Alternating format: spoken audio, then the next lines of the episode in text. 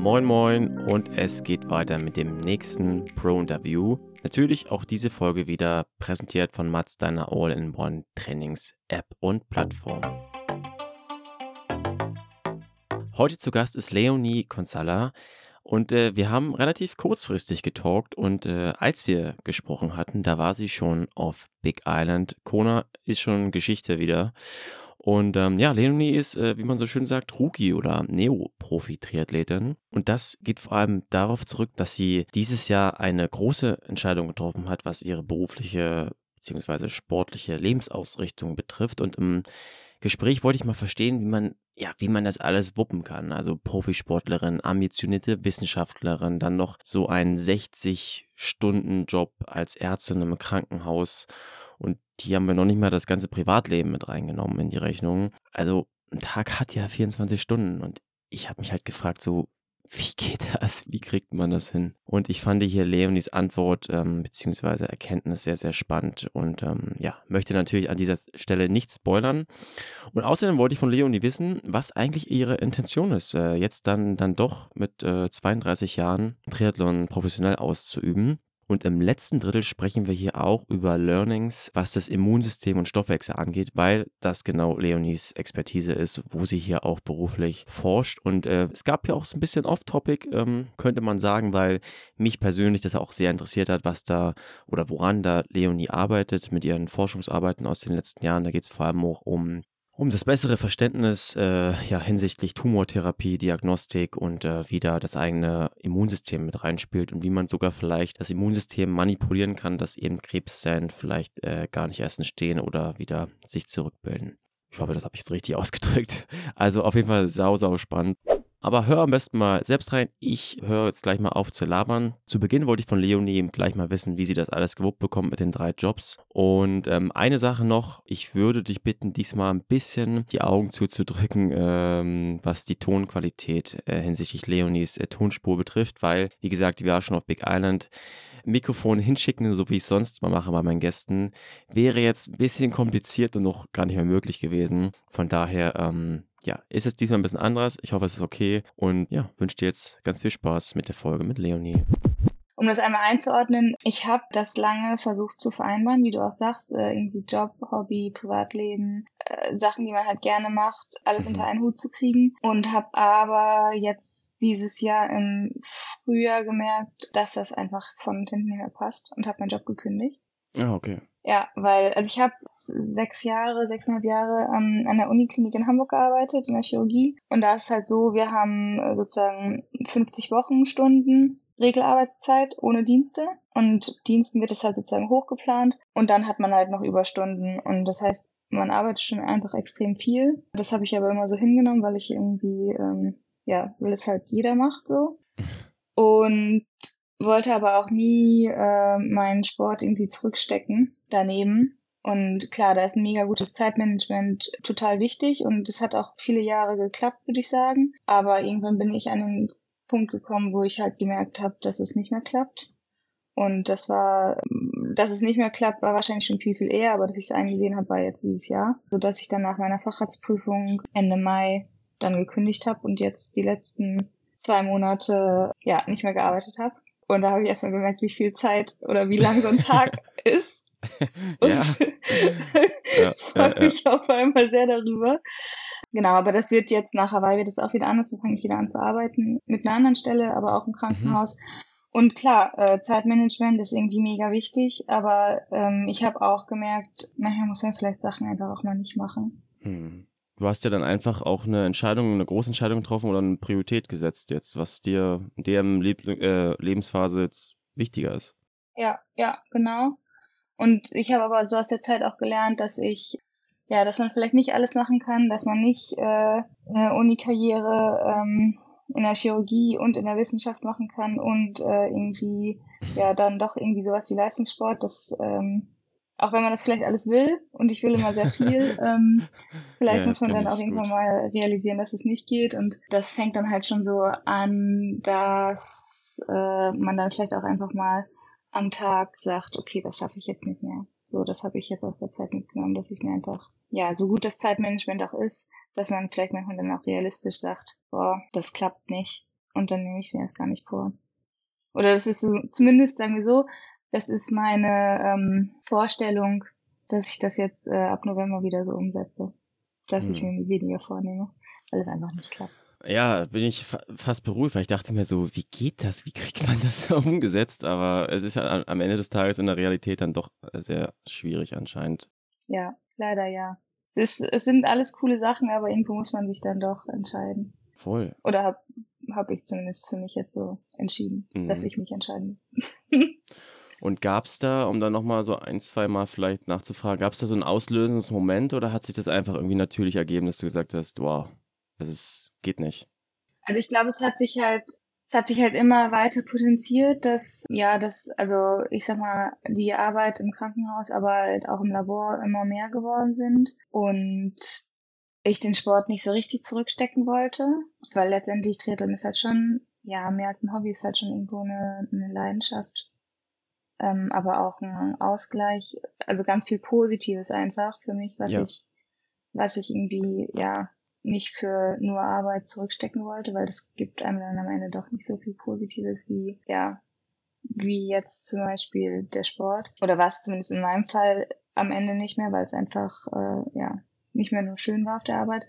Und jetzt so das, was mich wachrütteln lassen hat, war wirklich Anfang des Jahres, dass wir halt so dünn besetzt waren im Personal, dass ich halt teilweise zehn, zwölf Nachtdienste am Stück gemacht habe.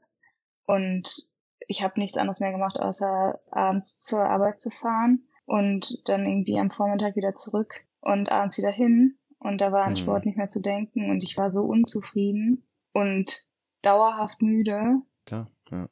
Hab mich halt wirklich irgendwie gefragt, was ich eigentlich noch mache, was mir Spaß macht. Und man muss halt ehrlicherweise sagen, wenn man so müde ist, dann macht die Arbeit auch wirklich gar keinen Spaß mehr. Und wenn sonst halt neben dazwischen, sage ich mal, in den Bereichen, wo man nicht bei der Arbeit ist, äh, man auch nichts macht, weil man so müde ist, dann ja kommt dann irgendwann doch der Punkt, wo man merkt, so kann es irgendwie nicht weitergehen. Ja. Mhm. Also ich glaube, ich habe da sehr lange ausgeharrt und hätte wahrscheinlich das schon viel eher realisieren sollen. Ähm, aber das war für mich so dann der, der Punkt, dass so Januar, Februar, März einfach nur schrecklich war. Ich wollte eigentlich im, ich glaube, im April wäre das gewesen, in Südafrika starten. Und ich habe aber Februar, März gar nicht mehr trainieren können und habe halt gemerkt, okay, du arbeitest nur noch. Du kannst mhm. deine, deine Ziele, die du dir vor ein paar Monaten gesteckt hast, einfach 0,0 realisieren und bist mega unzufrieden. Und ja, das war für mich so der Punkt, dass ich gemerkt habe, ich muss irgendwas ändern. Hm. Ja. Du hast gerade gesagt, äh, es ist mehr als ein Hobby und auch eine Leidenschaft und gleichzeitig ganz plastisch gesehen ist es ja auch ein Profi-Dasein. Ich habe äh, einen O-Ton äh, von ich glaube November 2021 war das von dir, wo du gesagt hast, du bist alles andere als ein Profi, Profisportlerin im Triathlon-Bereich. Jetzt sind wir im Oktober 2023. Wie würdest du das jetzt kommentieren, die Aussage? Ähm, Fühlst du dich als Profi? Nee, fühle ich, fühl ich nicht. Also ich glaube, ich kann jetzt nicht mehr sagen, dass ich der größte Amateur unter den Profis bin, weil ich äh, die letzten zwei Monate auch keinen sozusagen festen Job hatte, sondern nur sozusagen meine Laborsachen weitergemacht habe und Ehrenamt und so. Das war schon, die letzten zwei Monate war wahrscheinlich schon mehr Profisport als, als jemals zuvor, sag ich mal. Aber nichtsdestotrotz, ich verdiene damit nicht mein Geld. Und das ist ja letztendlich auch das, was so ein bisschen Profisport halt auszeichnet, dass du halt so gut bist und so leistungsstark und so fokussiert auf deinen Sport, dass du halt nur das machen musst und kannst. Und das mhm. ist bei mir nicht der Fall. Ich habe äh, wahnsinnig viel Spaß am Triathlon, ähm, aber ich verdiene damit nicht mein Geld. Hm. Du hast ja deinen ersten Profisieg feiern dürfen. Ich sage trotzdem jetzt einfach mal Profisieg, weil es ist ja tatsächlich ein Profisieg äh, in, in 73 ja. Posen. Und ähm, da sieht man jetzt so diesen Erfolg, so dass da jetzt was entsteht oder beginnt zu entstehen. Und trotzdem ist ja der Ursprung immer doch woanders. Und ich wollte mal so wissen, ähm, so Stichwort so konstantes Training und wie du da hingekommen bist, wo kann man da den, den Ursprung dessen vielleicht mal ansetzen, dass man sagt, diese Reise hat irgendwann mal im Jahr X begonnen? Mhm. Also ich glaube, ähm, ja, Sport und Bewegung äh, war irgendwie, glaube ich, hat mich, weiß ich nicht, seit der Geburt äh, begleitet. Ähm, das kann man glaube ich schon so sagen. Also ja. äh, um, um ganz weit zurückzugehen, äh, meine Eltern flachsen immer, äh, oder unsere Eltern, mein Bruder hätte immer erst gesprochen und sich dann bewegt und ich hätte mich erst bewegt und irgendwann dann auch mal gesprochen. ähm, nee, aber ich habe also, äh, schon also als Kind angefangen ja. mit Leichtathletik und bin viel geritten, also wirklich ganz mädchenlike. Und ähm, bin dann auch meine ganze Schulzeit eigentlich über der, äh, dem Sport treu geblieben. Bin halt viel gelaufen in der Leichtathletik und habe das dann im Studium auch weitergemacht. Und bin darüber dann, ähm, als ich nach Hamburg gezogen bin, über das Lauftraining der Triathleten im Hochschulsport habe ich erst mhm. überhaupt mal kennengelernt, also gelernt, was Triathlon ist, bin ich ganz was ehrlich. Ist, ähm, mhm. Ah, das geht, glaube ich, den meisten so, dass die vorher noch nichts davon gehört haben und dann. Ja, ups, ja. ich habe wirklich, ich habe, äh, ich habe die Laufgruppen beim, beim Hochschulsport ausprobiert und war da irgendwie nirgendwo so richtig glücklich und dann hat eine Kommilitonin gesagt, ja, ich, ich gehe immer mit den Triathleten äh, zum Training, das ist total gut und komm noch mal mit und so. Und dann habe ich erstmal Wikipedia angeschmissen. und dann kam da unter anderem dieses Ironman herbei. Und dann dachte ich, nee, die sind viel zu krass, das mache ich nicht. und dann habe ich aber äh, doch bin ich mit denen mitgelaufen. Und das ja. war das Training. Und die haben mir dann zwei Jahre lang erzählt, wie ähm, toll das doch ist, zu schwimmen und Rad zu fahren und dann das alles drei zusammen zu machen und zusammen in der Liga zu starten und so weiter und so fort. Ja, mhm. und dann habe ich mir irgendwann, äh, weiß ich noch, von meinem äh, Studentenjobgehalt mein erstes Rennrad ersteigert. Habe ich mir sozusagen zum Physikum geschenkt, selber. Und oh. ähm, ja, dann ging's los mit Triathlon. Dann habe ich äh, den Fauxpas äh, äh, ganz schnell erlebt, den, glaube ich, jeder erlebt, mit das, wenn man das erstmal mit Clickies fährt, äh, an der ersten Ampel umzufallen. Okay. Und habe im Einge Schwimmbad. Das ist eingepreist. Ja, schon, oder? Und habe im Schwimmbad äh, versucht, 25 Meter zu kraulen, ohne zu ersticken. ja. Äh, ja, und dann ging's los ja. mit Triathlon. Ja. Und ab dem Zeitpunkt, ja, ging's eigentlich immer weiter mit dem Sport. Und dann, dann kam, glaube ich, irgendwann so das konstante Training, so von, was sich dann langsam aufgebaut hat, wirklich von anfangs einmal die Woche schwimmen, einmal die Woche laufen und, oder sagen wir mal zweimal die Woche laufen und einmal die Woche Radfahren hat sich das dann so jetzt in den letzten ja, zehn Jahren konstant mhm. gesteigert. Ja. Du bist heute 32 Jahre jung, wenn ich richtig. Jung oder alt, kann man sich drüber streiten, aber ja. Kann man sich drüber streiten. Also plus minus zehn Jahre, sagst du genau. Es ist mhm. natürlich krass. Ich habe das selber auch erlebt, mit Anfang, Mitte 20 sich das Kraul schon beizubringen, äh, autodidaktisch oder wie auch immer. Das mhm. ist schon krass, oder? Also, wie hast du das gemacht damals? Hast du gleich Hilfe gesucht oder erstmal selbst? Äh, ja, ich war, ich war, wie gesagt, ich war beim Hochschulsport. Also ja, ich habe das. Darüber, äh, die haben das, okay, ja. Mhm. Ja, die hat, also das haben sie immer noch, mache ich auch gerne Werbung für. Hochschulsport Hamburg äh, hat eine Triathlon-Gruppe. Und die haben halt eine Schwimmzeit, wo man dann auch als sozusagen Kraulanfänger hingehen kann, dann lernt man Kraulen. Ja, ich glaube, jeder, der sich, äh, der einmal googelt und meine Zeiten sieht, sieht, sieht, dass ich immer noch nicht äh, gut schwimme.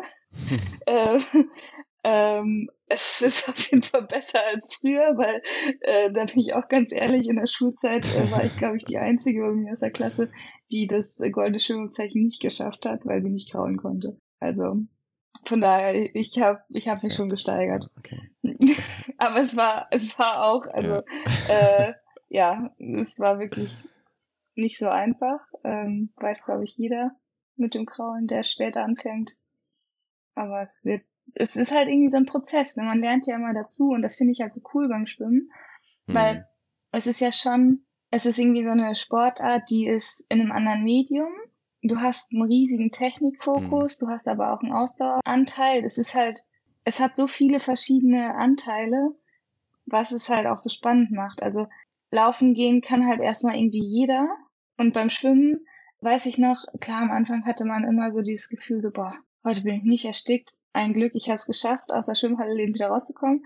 Aber irgendwann hat man ja so von Woche zu Woche so das Gefühl, heute habe ich irgendwie mehr verstanden, wo meine Hand im Wasser sein soll, was ich da irgendwie mache. Es fühlt sich irgendwann irgendwie leichter an. Und das sind so kleine Steps, und das habe ich auch jetzt immer noch, wo ich denke so, boah, okay, wieder was gelernt, wieder was Neues. Ähm, ja, das ist schon, das finde ich, also finde ich beim Schwimmen mhm. halt auch so faszinierend. Ja, also ja, oder nicht nur beim Schwimmen. Ich glaube auch generell Triathlon ist sehr, sehr komplex. In ganz, ganz vielen Bereichen kann man das ja aufteilen. Mir ist gerade so ein Gedanke gekommen, ich hatte mich gefragt, äh, ist es dann auch grundsätzlich so dieses Profi-Dasein im Triathlon, dass sich das dann auch jetzt so angezogen hat, dass du dich dafür jetzt entschieden hast? Also, um da so mal ein bisschen in deinen Kopf reinzuzoomen, was es war oder wie denkst du jetzt über diese Profi-Daseinsentscheidung nach dem Triathlon? Ist es jetzt für dich, merkst du, das ist einfach eine krasse Leidenschaft? Ist es vielleicht ein anderes Gefühl, dass man diese Herausforderung jetzt einfach mal angehen will? Wie, wie denkst du darüber, dass du so jetzt quasi mm, diesen Weg eingeschlagen hast? Jetzt muss ich einmal nachfragen, meinst du den Weg, dass ich überhaupt als Profi starte mit der Profilizenz oder dass ich jetzt sozusagen meinen Job dafür, ja, also ich ändere das jetzt nicht nur für den Sport, aber schon auch für den Sport, dass ich da sozusagen hm. Das anders gewichte? Was, äh, oder beide Fragen? ja, ich glaube, das ist, äh, ich glaube, dieses äh, oder es, es, muss gar nicht unbedingt sein hier, weil das ja schon alles beides mit einhergeht. Ähm, also es kann ja sein, dass du jetzt gesehen hast, hey, der Triathlon gibt mir so viel und ich habe die Möglichkeit, das jetzt mal mhm. so auszuüben, also mache ich das jetzt. Andere sagen vielleicht, äh, ey, das ist so spannend, dieser Job und äh, also dieser neue Job und es ist auch so herausfordernd, sage ich so, das mal Liebe mal irgendwie für mich so aufzudröseln, ob ich das kann. Also diese sehr, sage ich mal, sehr ambitioniert, also so driven sind sozusagen, das einfach zu gucken, kann ich das? Mhm. Ähm, wo natürlich auch Leidenschaft mit reinspielt, aber wo vielleicht ein anderer Fokus ist. Und das wollte ich, oder habe ich mich gerade so gefragt, wo, mhm. wie, wo das bei dir ansetzt. Also ich glaube, so einmal zu der Lizenz finde ich es halt, ähm, ich finde es halt einfach spannend, sich mit Besseren zu messen, sage ich mal so. Das ist halt schon ein Anreiz. Und auf der anderen Seite, was ja. halt auch dann sozusagen auch in die Richtung geht, finde ich es halt mega spannend, meine eigenen ja, das klingt immer so doof, aber meine eigenen Grenzen auszutesten. Also, wie schnell kann ich denn jetzt zum Beispiel den Marathon laufen im Triathlon? So, das, was, wie, was muss ich trainieren? Wie muss ich trainieren, dass ich diese Zeit weiter drücken kann? Und das finde ich schon sauspannend. Also, was kann mhm. ich, was kann ich tun, um meinen Körper dahin belasten zu können, dass ich schneller werde? So, das finde ich ist schon sauspannend. Mhm. Und das ist ja auch so ein, Prozess irgendwie, den, den macht man nicht nur sonntags. So, das ist halt, also, das ist irgendwie dann schwierig, sag ich mal. Also, ja. dann ist es halt irgendwie, ähm, ja, wenn man jetzt irgendwie, ich sag mal, sechs Tage die Arbeit, sechs Tage die Woche einen normalen Job hat und dann sagt, den, den einen freien Tag, den, ähm, den opfer ich jetzt da dafür, oder was heißt Opfer, aber den nutze ich jetzt dafür, ähm, um schneller zu werden, das ist ja das klappt ja nicht. Mhm. Und ähm, ich glaube, es ist schon so ein bisschen, dass man ja jeden Tag halt, das, da sind wir wieder bei der Konstanz, dass man halt jeden Tag mhm. irgendwie an sich arbeiten kann und wahrscheinlich auch irgendwo muss, wenn man ja wirklich wissen will, wie gut man werden kann.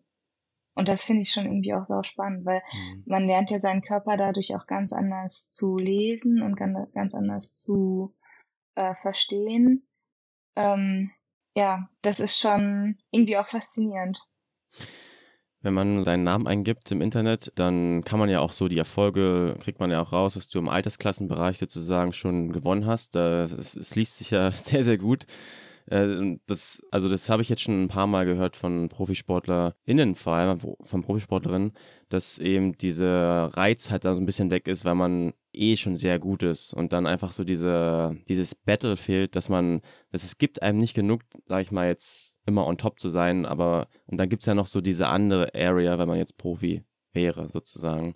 Und das, glaube ich, mhm. hast du ja auch gerade so ein bisschen ja. beschrieben, dass dann sonst einfach was fehlen würde einfach genau, genau im Amateurbereich, das, das klingt jetzt doof, aber irgendwie, wenn du halt an den Start gehst und ja, ich sag mal, in den meisten Fällen irgendwie einem Sieg oder mit dem Podium nach Hause fährst, das ist schön, da freut man sich auch total drüber, aber es zeigt einem ja irgendwie so auf, dass, ja, das ist, äh, das reicht und das reicht ja irgendwie nicht, mhm. weil vielleicht kann man ja noch besser werden. Und wenn man, so wie ich, irgendwie den großen Profidamen hinterherhetzt, dann weiß man halt, andere können es halt schneller und ähm, dann muss man sich halt fragen, kannst du das auch? Mhm. Oder dann kann man sich halt auch fragen, kannst du es auch schneller? Und was musst du dafür tun, dass du es vielleicht auch so schnell kannst? Was musst du dafür tun, dass du es auch so schnell kannst? Ich finde, das ist ein super Zeitpunkt für den zweiwöchigen Matz-Reminder. Also gehen wir mal ganz kurz ab in die Werbung. Wenn du die Rotcast-Folgen mit Sockensigi verfolgt hast oder auch hier in den letzten Folgen reingehört hast, hier und da habe ich das ja schon mal gedroppt, ähm, dass für mich nächstes Jahr die Langdistanzpremiere ansteht. Rot 2024 ist Calling. Und damit ich diesen Tag auch ein bisschen genießen kann, hoffe ich zumindest, werde ich auf jeden Fall mit der Mats-App trainieren. Und damit man natürlich hier die, die Katze, wie man so schön sagt, nicht im Sack kauft, check am besten mal mats.coach, was du da alles bekommst. Es ist also, wie gesagt, eine All-in-One-Trainings-App, beziehungsweise du kannst sie auch auf dem Desktop nutzen. Das ist halt auch, ich mag das persönlich auch ganz gerne. Also wir sprechen da von Trainingsplanung, von Analyse, von einer Kalenderfunktion, von einer Chat-Funktion, wo du halt mit Coaches äh, auch eins zu eins chatten kannst, nicht mehr alles auf WhatsApp ausfriemeln musst. Es gibt sogar eine Athletik-App in der App, also die ist auch mit integriert, die du individuell anpassen kannst und sogar live den Schwierigkeitsgrad anpassen kannst. Dann kannst du Remote-Diagnostiken darüber machen. Also du merkst schon, es sind einige Features ziemlich nice. Du kannst erstmal alles kostenlos testen. Und ja, was soll man sagen? Das Ganze ist so konzipiert und designt, dass es eben auf, wie sagt man so schön, auf ähm, ja, Minimalismus konzipiert. Also das Nötigste, die wichtigsten relevanten Parameter, Bullshit-Daten raus und ähm, dass du in Anführungszeichen nur noch fleißig sein und äh, ja, dein Training abspulen musst. Wie gesagt, Infos, Fragen, check am besten mats.coach.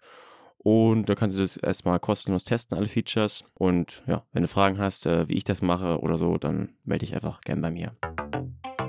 Werbung Ende. Ich würde, ähm, ehrlich gesagt, also ich muss mal sagen, ob äh, du darüber reden möchtest. Ich würde gerne auch so ein bisschen eigentlich über deine Arbeit noch reden, weil ich das sehr spannend fand äh, oder finde, mhm. was du ja. gemacht hast, ja, Fragezeichen, oder auch wieder machen wirst. Können wir gerne machen, Wenn du darüber ja. reden möchtest ein bisschen. Weil, also ich bin ja so eingestiegen mit dem Thema, so von wegen diese krasse Workload. Und dann kommt, ah, jetzt ist er arbeitslos. genau. Das war so Gesprächsgrundlage genommen. So. nein, nein, alles gut, alles gut. Und, und äh, genau, ich habe dann so ein bisschen recherchiert und dachte mir, wow, das ist ja total spannend. Also ich habe zum Beispiel, ich weiß nicht, ob du den kennst, den Dr. Weikozi, das ist ja so ein ganz anerkannter Neuroforscher an der Charité Berlin, der auch sehr, sag ich mal, medienwirksam auch in der letzten Zeit unterwegs war. Fand ich halt sehr spannend. Und auch deine äh, Ebene fand ich halt total spannend. Also ich leite es mal nur ganz kurz ein, dann musst du mich dann vielleicht korrigieren. Also du machst so eine Tumordiagnostik sozusagen, dass wir irgendwie schauen können, dass wir unser Immunsystem nutzen können, um vielleicht Krebszellen zu bekämpfen oder zu manipulieren. Aber erzähl uns doch mal so ein bisschen was dazu, wie, wie da sein Alltag aussah. Ja, also ich habe am UKE, war ich sozusagen theoretisch angestellt als Ärztin in der ähm, allgemeinen viszeralen Thoraxchirurgie, ähm, habe aber gleichzeitig gesagt, dass ich nicht nur als ähm, ja als klinisch arbeitende Ärztin arbeiten möchte, sondern eben auch in der Wissenschaft, weil ich halt Tumorbiologie mega spannend finde. Und habe dann neben meiner Arbeit ähm, dort viel in der, im Bereich Tumorimmunologie geforscht, beziehungsweise forsche noch. Da bin ich im Labor immer noch angegliedert, um meine Projekte eben auch fortzuführen und fertig zu machen. Und ein großer Bereich ist sozusagen die, ich versuche das jetzt mal gut zu umschreiben, das Miteinander von unseren Immunzellen, unseren körpereigenen Zellen und den Krebszellen, die ja auch körpereigen sind, aber entartet. Theoretisch geht man ja immer davon aus, dass das Immunsystem praktisch dafür da ist, uns vor Krankheiten zu schützen. Und wenn wir jetzt aber im Bereich Tumorimmunologie sind, hat sich herausgestellt, dass es eben Immunzellen gibt, die Tumorzellen praktisch erkennen und abtöten können und uns helfen. Und es gibt aber auch Tumorzellen, mhm. die äh, Immunzellen, die praktisch den Tumorzellen helfen zu überleben, weil sie andere Immunzellen hemmen und dann nicht mehr, äh, die dann nicht mehr agieren können, um die, um die ähm, bösen Zellen abzuwehren oder abzutöten. Die Idee ist praktisch, dass eine Immunzelle von, ich sag jetzt mal, von gut zu böse werden kann. Unsere eigene körpereigene Zelle dann praktisch nicht mehr als ja, Immunpolizei fungieren kann und sogar dafür, dazu führt, dass der Tumor vielleicht besser wächst und schneller wächst. Und die Idee ist quasi von den ganzen Intern, die jetzt so in den letzten Jahren noch auf die auf den Markt gekommen sind, ist, dass man das praktisch wieder umdreht, dass die Immunzellen, die böse geworden sind, sag ich mal, ähm, wieder besser werden und die, Immun und die Tumorzellen töten können oder die Immunzellen, die von anderen Immunzellen gehemmt werden, wieder aktiviert werden und dadurch dann auch die Tumorzellen wieder abtöten können. Damit ja. habe ich mich die letzten Jahre sehr viel beschäftigt ja. und am Ende ähm, ja. ist es im Moment, äh, zumindest was jetzt so Bereich Darmkrebs, womit ich mich viel beschäftige, äh, beschäftige, noch sehr viel, ja, ich sag mal, wirklich experimentelle Forschung und noch keine angewandte Forschung. Aber definitiv ein mhm. super spannendes Feld. Und ähm, glaube ich auch sehr lohnt, wenn da noch, äh, noch mehr, ja, noch mehr Infos hoffentlich bald mal ans Tageslicht geschaufelt werden. Hat denn jeder Mensch diese zwei Arten von Immunzellen? Das ist praktisch, man sagt so ein bisschen wie so ein Schalter, den man umlegen kann. Mhm. Also ähm, wenn du, du hast sozusagen deine, ähm, deine, dein, deine Polizistenzelle ja. und dann kommt eine Krebszelle und nimmt praktisch dem Polizist den, äh, die Pistole weg. so. Ja, und dann geht der Polizist ja. traurig, dann geht der Polizist traurig nach Hause und setzt sich in die Bushaltestelle oder so oder in die Stube von der Polizeiwache äh, und schläft. Und ah, ja. ähm, das ist sozusagen die eine Art. Und dann gibt's halt auch noch das Problem, dass manche Polizisten dann so sauer werden, dass die praktisch selber zum Gangster werden und den nächsten dann auch noch äh, sozusagen mit rüberhauen. Das ist, das ist ein tolles so. Bild. Doch, stimmt. Ja, ja. Okay. ja, sehr gut. Also ich hoffe, das hört jetzt niemand bei mir aus dem Labor, weil dann sagen bestimmt Leonie, der ist, glaube ich, die Hitze zum, ah. zum Kopf gestiegen. Aber, äh, Aber das ist doch Wissenschaftskommunikation, dass man halt das wirklich auch Laien äh, sehr gut bildlich erklären kann. Also, ja. Vielleicht noch eine Karriere ja, okay. dann, die noch ja. kommen kann sozusagen. Ja, Mensch, also ich, ich sehe das so von außen, so weil ich irgendwie auch so da interessiert bin für Medizin und Psychologie, dass es in den letzten Jahren echt viel sich da getan hat, auch in der Wissenschaftskommunikation. So sieht man halt, mhm. gibt es ein paar Leute nicht, die da führend sind bei uns äh, und das echt spannend ist, sowohl auf, ähm, ich glaube, also im linearen Fernsehen, es gibt Podcasts, so, finde ich sehr cool dass, da, dass man auch als Laie versteht und nicht zehn Jahre studieren muss erst. so ein bisschen. Aber also gibt es denn da möglich, also es ist, glaube ich, noch nicht geklärt, warum jetzt Krebs auf einmal kommt, oder? Das kann man, kann man das sagen, oder? Naja, also das Ding ist ja, ähm, also was ist, also Krebs ist ja sozusagen eine Veränderung von Genmaterial, was jeder Zelle das im Körper widerfahren kann. Einfach durch okay durch äh, Umbauprozesse, durch Alterungsprozesse sowohl als auch. Und normalerweise ist praktisch der, äh, der normale Weg, dass ähm, dann das Immunsystem das erkennt, diese eine Zelle, die sich verändert hat, und die beseitigt. Hm. Und wenn das das Immunsystem zum Beispiel verschlafen hat, ähm, dann teilt sich diese entartete Zelle nochmal und die beiden entarteten Zellen, die daraus entstanden sind, teilen sich nochmal und dann hat man halt irgendwann ähm, sozusagen sichtbaren ähm, mhm. Krebs oder ja. Und das ist, also das, da kann, könnten, können oder da sind verschiedenste Mechanismen für ähm, möglich, aber letztendlich ist es immer eine Veränderung, ich sag mal eine krankhafte Veränderung einer Körperzelle, die vorher schon da ist. Hm. Genau. Ist es da absehbar, dass da irgendwie, sag ich mal, in den nächsten fünf bis zehn Jahren krasse Sprünge passieren werden? Mm, also man muss sagen, ein Riesensprung war tatsächlich ähm, jetzt die Einführung von Immuntherapeutika. Ich weiß gar nicht mehr, ich glaube 20, oh jetzt muss ich lügen, ich glaube 2012 gab es dafür den Nobelpreis für Medizin, für ähm, äh, die Entdeckung äh, eines oder zwei spezifischer Rezeptoren. Man muss aber auch sagen, dass das diese und das also diese Therapien haben halt ähm, bislang so bei vor allem Hautkrebs und Lungenkrebs wirklich bahnbrechende Ergebnisse und wirklich mhm. Riesenveränderungen gebracht. Es gibt jetzt ganz viele Theorien, warum das bei den anderen noch nicht solche bahnbrechenden Ergebnisse gebracht hat. Ich glaube aber schon, dass es kommen wird, weil unser Immunsystem halt einfach so stark ist. Und wenn wir das wirklich in die Art und Weise ja manipulieren können, dann glaube ich schon, dass wir da wirklich richtig gute, gute Therapien irgendwann anbieten können. Hm. Wie lange das dann am Ende dauert, ist immer die Frage. Aber sagen, ja. äh, ich glaube schon, dass es eine große Hoffnung ist. Und wenn es nicht die Immuntherapeutika sind äh, für jede Krebsart, dann wird es andere geben. Ja, aber ja. dann wissen wir auch, dann wird dann wird vielleicht nicht Krebs uns alle umbringen, dann kommt irgendwas anderes wieder Neues. Ich meine, Corona hat uns gerade gelehrt, dass wir alle ein bisschen demütig sein sollten mhm. äh, mit unserer Gesundheit. Ja. Aber ich bin nicht hoffnungslos, sag ich mal. Ja. Wirst du dann ähm, nach, äh, jetzt wenn du wieder neu startest, geht es dann auch in die Richtung? Möchtest du, darfst du darüber reden? Mm, ja, ich, also ich glaube, ich darf alles erzählen, was ich mache, ja. also ich kenne kenn niemanden, der mir das verbieten sollte. Also es ist so ein bisschen, ähm, ab November werde ich in einer ähm, Berufsgenossenschaftsklinik ähm, in Hamburg anfangen, in einem, in einem anderen Fachbereich, in der Reha- und Sportmedizin. Auch wenn ich sozusagen den Facharzt für Chirurgie gemacht habe, wechsle ich sozusagen den Fachbereich, weil mich das einfach auch, ja, sehr, sehr doll interessiert und ich auch in letzter oder ja in den letzten Jahren immer nebenbei viel in der Sportmedizin gemacht habe. Mhm. Und ich da einfach das Gefühl habe, den Leuten ja fast mehr zu helfen oder besseres, äh, bessere Arbeit zu tun als äh, das, was ich die letzten Jahre gemacht habe. Zumindest für mich persönlich so, sage mhm. ich mal.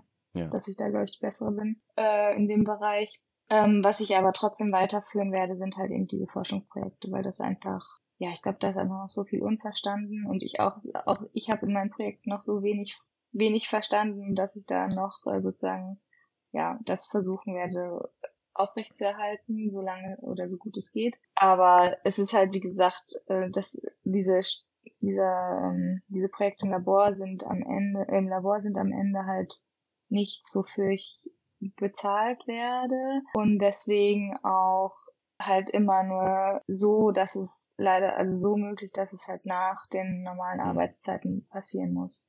Verstehe, ja. Und also am Ende wird halt die Zeit der limitierende Faktor sein. Mhm. Weil ich auch merke, dass äh, ein Tag halt nur 24 Stunden habe. Und wenn ich äh, da so ein bisschen den, den Loop äh, ziehe zu dem, was ich mir vorgenommen habe, nicht mehr meinen Tag so voll zu stecken, weiß ich halt auch, dass äh, irgendwas auf lange Zeit runterfallen wird. Und ich könnte mir vorstellen, dass so im Labor, wenn die Projekte abgeschlossen sind, dann auch erstmal weniger wird. Mhm. Aber ich weiß auch, dass ich sehr, sehr gerne wissenschaftlich arbeite und dass äh, das nur eine Pause ist und kein Ende.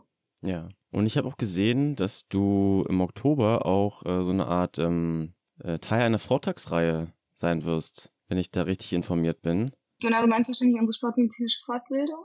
Das ist etwas, das ähm, da mache ich auch sehr gerne Werbung für, ja, weil das einfach richtig viel Spaß macht.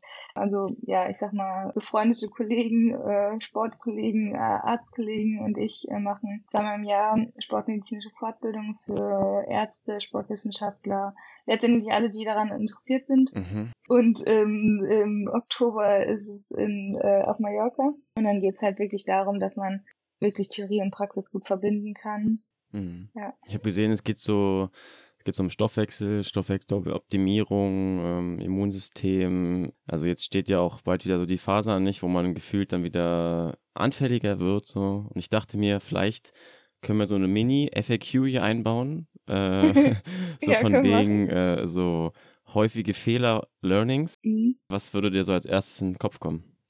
Mega abgedroschen, aber immens wichtig. Genug Schlaf.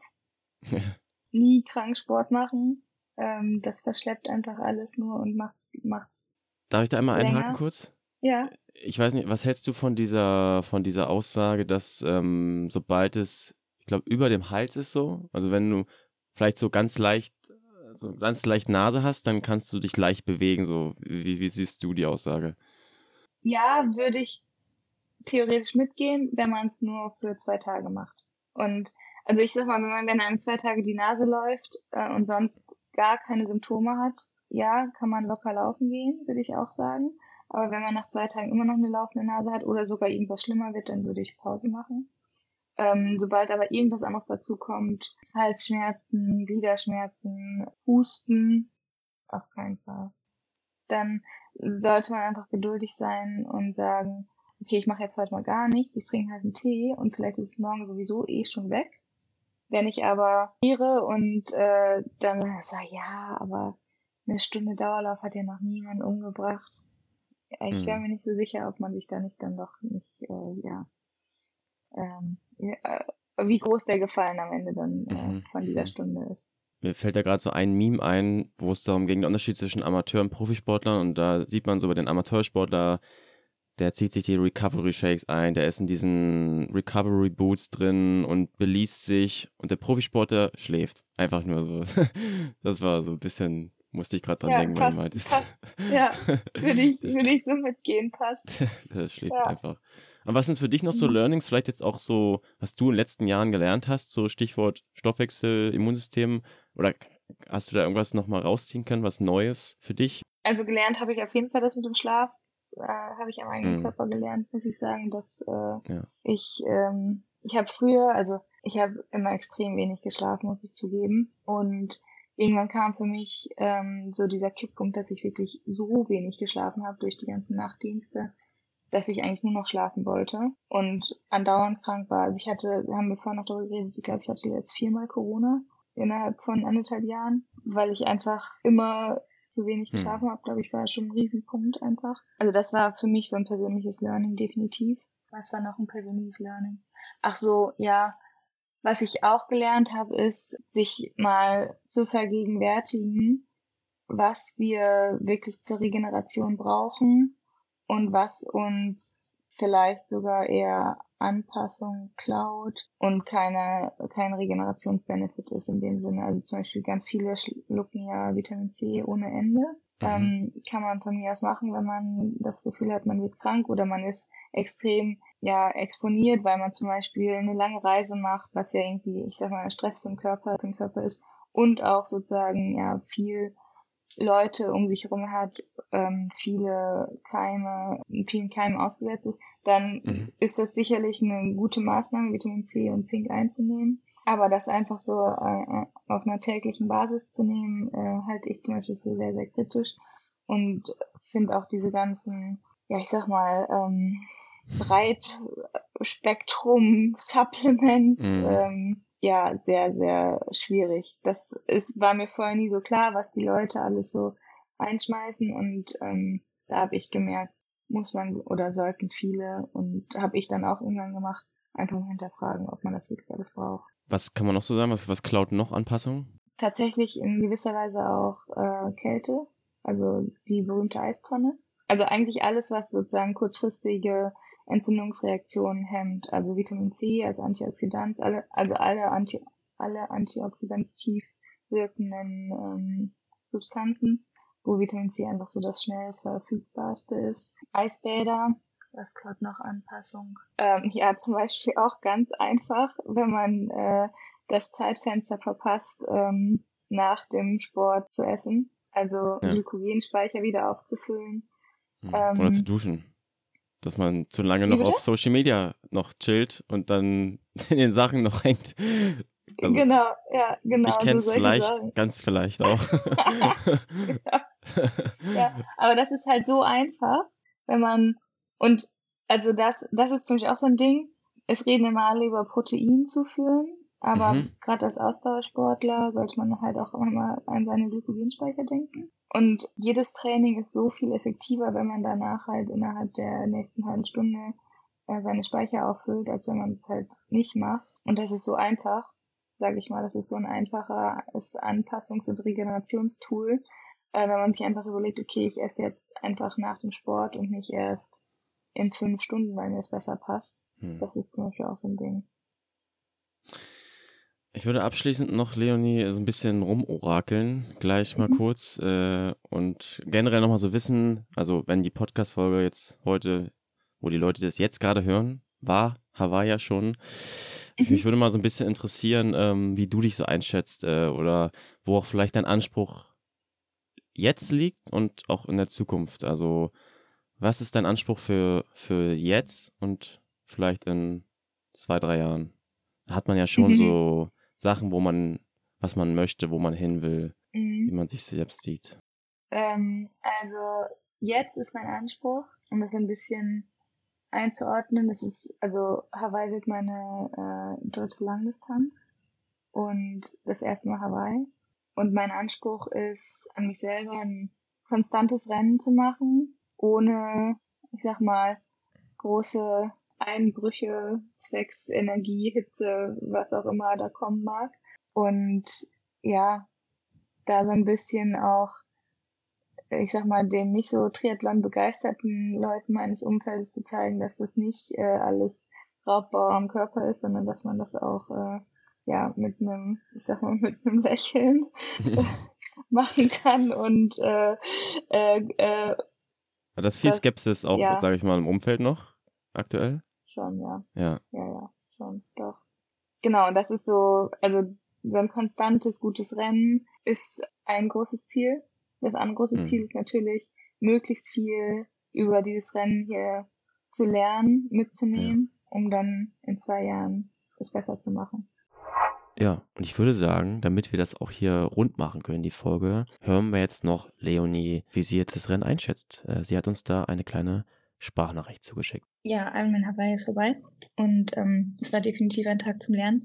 Ähm, beim Schwimmen habe ich irgendwie mich von den Weilen verleiten lassen, bin ganz schön vom Kurs abgekommen, habe dafür meinen Mantaruchen gesehen, das war auch sehr, sehr cool, der ist direkt unter mir geschwommen. Ähm, bin dadurch aber wirklich äh, als Vorvorletzte oder so aus dem Wasser gekommen, das war sehr deprimierend.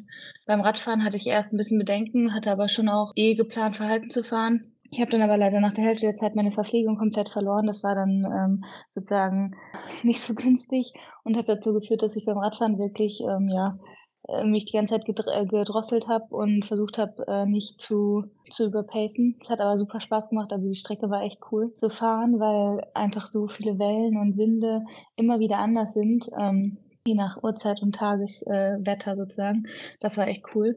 Und beim Marathon hatte ich dann wirklich einfach sehr viel Spaß. Ich hatte meine, meine Verpflegung komplett in der Hand und äh, konnte nichts mehr verlieren. Und ähm, der Marathon lief dann sehr gut und da bin ich auch sehr ähm, glücklich drüber. Ja, und insgesamt muss ich sagen, war es halt mega cool, wirklich mit den Großen ähm, aus unserem äh, Sport halt zusammen auf der Strecke zu sein. Ich habe zwischendurch immer mal, wenn irgendwie Wendepunkte waren und die entgegenkamen, gedacht, oh Mann, jetzt würde ich auch gerne den Livestream gucken und wissen, was vorne los ist. Also es war insgesamt schon echt eine coole Erfahrung und das Rennen hat schon echt auch einfach mega Spaß gemacht.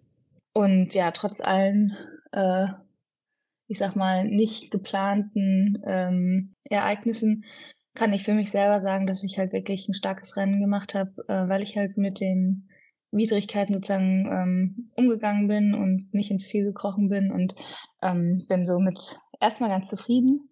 Ähm, sage aber auch, ich lerne draus und komme nochmal schneller wieder. Genau, so viel zu meinem Ironman Hawaii 2023. Weil du es gerade so erwähnt hast, beschäftigt dich das dann auch wirklich so, dass du, dass das Umfeld, sag ich mal, da irgendwie noch skeptisch ist? Mal mehr, mal weniger. Hm. Also letztendlich mache ich es für mich und dann ist es irgendwie egal, was das Umfeld denkt. Aber ich sag mal so, zwei Leute meines näheren Umfeldes, ähm, die kann ich halt nicht aus meinem Kopf streichen und das ist schon, holt einen schon ab und zu mal ein. Hm. Leonie, ich bedanke mich schon mal für, für deine Zeit hier. Ich habe abschließend noch ein, eine Ja, Frage, beziehungsweise eigentlich so zwei Mhm. kleine. Ähm, wenn wir so ein Wenn-Dann-Szenario mal kurz durchspielen, wie gesagt, Mhm. wenn wir dann jetzt rausschauen, ist ja das Rennen schon gelaufen. Ich kann mir vorstellen, du hast schon mal über das Rennen nachgedacht, auch vielleicht danach, weiß ich nicht. Einmal, du hast extrem überperformt. Äh, was passiert da mit deinem Leben? Und andererseits, äh, es kommt so, wie du es vielleicht denkst oder auch vielleicht nicht ganz so performen kannst. Was passiert dann? Wie geht's dann weiter? Dass du uns einfach mal kurz abholst, wie wird dein Leben von, von Leonie dann weitergehen? also, äh, wenn dann, in beiden Szenarien werde ich, ähm, das ist echt traurig, aber es ist leider wirklich so, Sonntagabend in den Flieger steigen und die Insel schon wieder verlassen, um Äh. rechtzeitig auf der Fortbildung auf Mallorca zu, äh, äh, auf Mallorca zu sein. Ach, das geht dann gleich Ähm, danach los. Ja, Mhm. Ja, ja. krass. Ja. Ähm, und werde mich dann einfach, egal wie das Rennen ist, einfach wahnsinnig auf diese Fortbildung freuen, ähm, dort zu sein. ja. Und ähm, wenn ich dann anderthalb Wochen später in Hamburg bin äh, und meinen neuen Job antrete, dann äh, ja, dann muss ich mir glaube ich wirklich die Frage stellen, ähm, wie wie groß der Wunsch ist, dem Triathlon mehr Zeit meines Tages einzuräumen, als ich es jetzt tue. Und ich weiß, dass ich jetzt schon äh, die letzten zwei Monate sehr genossen habe, um so viel Zeit da äh, zu investieren. Okay. Ja. Das lassen wir mal so stehen. Sehr schwierige Aussage. Aber ja, erstmal vielen Dank für den, äh, für das nette Gespräch. Hat Spaß gemacht. Und ähm, dann schauen wir mal, wenn was, was dann für ein Szenario eintritt.